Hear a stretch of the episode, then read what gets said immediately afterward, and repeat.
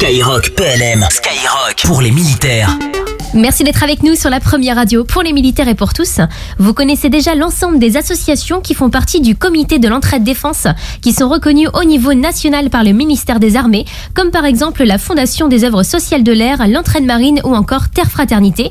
En complément, de nombreuses associations viennent compléter ce dispositif pour soutenir les blessés des armées. Et d'ailleurs, une nouvelle fédération vient de voir le jour. Et pour nous en parler, on reçoit Mercedes Crépin qui en est la présidente. Bonsoir. Bonsoir Léa. Merci d'être avec nous. Alors comment s'appelle cette nouvelle fédération et comment est-ce qu'elle est composée? Alors cette nouvelle fédération s'appelle euh, la Fédération nationale des blessés des armées. Elle est née sous l'impulsion de cinq euh, militaires émérites et méritants blessés des armées, euh, qui sont qui en sont donc les fondateurs, respectivement tous présidents d'associations, dont l'objet de, de, leur association est le soutien de leurs camarades blessés. Euh, je les nomme, si vous le voulez bien, Léa. C'est euh, donc euh, l'association Ultra Ops, l'association Mermed, l'association Seal Steam, l'association Kilo Project Group et la fondation Résilience. Voilà. Et à quoi est-ce qu'elle sert cette nouvelle fédération? Alors, si vous voulez, comme son nom l'indique, c'est le souhait pour ces cinq blessés des armées de, de, de se fédérer dans des valeurs de, soutien fraternel et solidaire, de se fédérer et de fédérer leurs camarades blessés, euh, de façon à ce que euh, bien tous ensemble ils trouvent une, synergie, une dynamique euh, pour se reconstruire. Voilà, on regarde droit devant, ensemble dans des valeurs fraternelles et solidaires, on se reconstruit. Alors ça peut être par le sport, pour certains ça peut être par la pêche en mer, pour d'autres ça peut être dans des euh, des projets de dépassement de soi-même.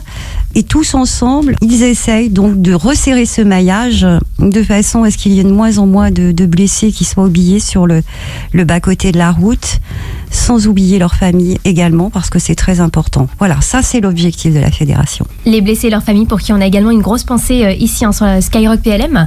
Et on retrouve maintenant Vincent, donc l'un des membres fondateurs de la FNBA, la Fondation nationale des blessés des armées, et président de l'association Ultra Ops.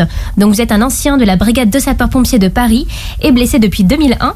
Alors est-ce que vous pouvez nous parler de l'association dont vous faites partie? Alors l'association Ultra Ops, c'est une association qui est née en 2018. Euh, voilà par le le fait que j'étais dans le désir d'accomplir des défis euh, sportifs plus destinés à faire de la, les traversées de désert en fauteuil euh, idée qui mûri et qui finalement en 2019 a fait qu'on est parti à à 7 blessés euh, pour traverser la Death Valley en Californie, soit les bah, 309 km, ce qui faisait à peu près un semi-marathon par jour pendant 13 jours. Euh, voilà, et en fait, euh, après cette aventure-là, on s'est posé la question à savoir si euh, euh, si on continuait, si on proposait, si on ouvrait à, à d'autres blessés. Et en fait, euh, très vite, on s'est aperçu qu'il y avait pas mal de gens qui étaient en demande euh, de se réaliser, d'être acteurs de leur reconstruction par l'action. Euh, c'est-à-dire que euh, lorsqu'on vient à marcher pendant 10 à 15 jours, on a le temps de réfléchir sur ce qu'on veut, sur ce qu'on est, sur ce que ce qu'on veut devenir. Et en ça, on s'est aperçu qu'il y avait vraiment beaucoup de progrès, euh, notamment chez les blessés en syndrome post-traumatique. Euh, au mois de septembre, là, il y a, sept autres blessés qui sont partis. Euh, traverser le désert des Bardenas.